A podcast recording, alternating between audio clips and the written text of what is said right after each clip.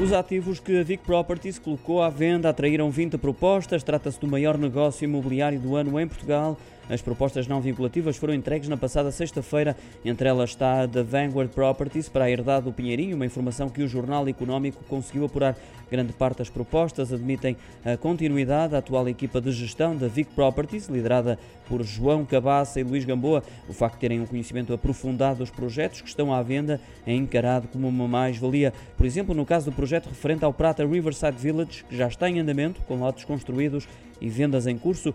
Esta é uma notícia que está em destaque na edição desta semana do Jornal Económico, que está disponível nas bancas e em leitor.jornaleconómico.pt.